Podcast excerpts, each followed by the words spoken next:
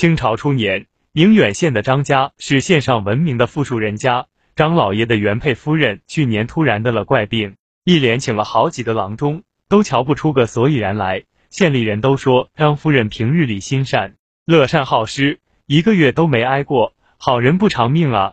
今年三月，张老爷便娶了位田房。你们听说了吗？张老爷的续弦原先只是个丫鬟，这下是飞上枝头了，真好命啊！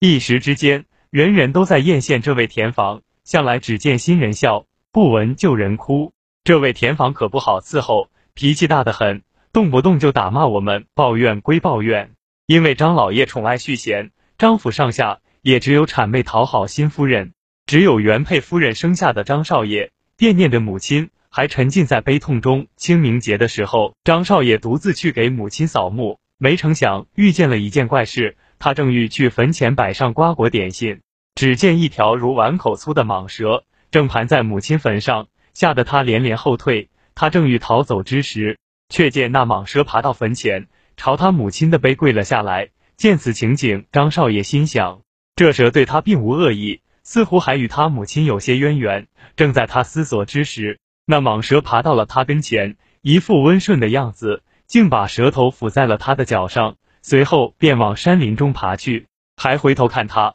似乎在等他跟上。张少爷便跟随往山林里走，不过片刻，来到一处山洞前。那山洞长满了一种一米多高的草，颜色深紫。他觉得有些眼熟，好像在哪里见过。你带我来此，不知是何目的？张少爷满心疑惑。语罢，那蟒蛇突然用头撞击一棵草下的泥土。张少爷赶忙过去查看，他拿木棍拨开泥土，便露出一个小木盒。他打开一看，才知自己母亲的死因。盒子里有个木偶，他的胸口被一支发钗穿透，背后贴着他母亲的生辰八字。他突然想起母亲去世前一直在喊胸口疼，母亲坟上突现巨蟒，小伙跟着他钻进山洞，才知母亲死亡真相。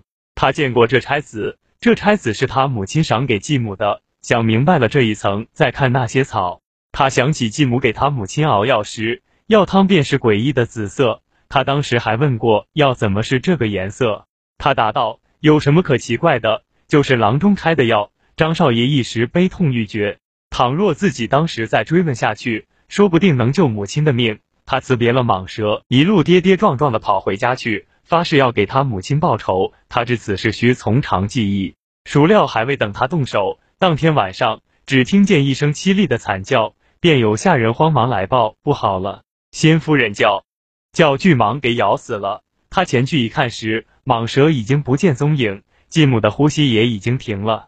张府上下一时乱作一团。他坐在屋子里闭目沉思，想整理思绪。冥想中，又回忆起了一些往事。十年前，他和母亲一起坐轿子出游赏花，见路边有条受伤的小蛇，眼瞧着要被秃鹫叼走，母亲便好心搭救，让轿夫拿棍子赶走了秃鹫。善恶到头终有报。原来母亲当年种下善因，这蟒蛇是替他报仇来了。他堂堂男儿，杀母之仇未能亲报，大约是这蟒蛇不想让他造下杀孽。他心中不由感念万分。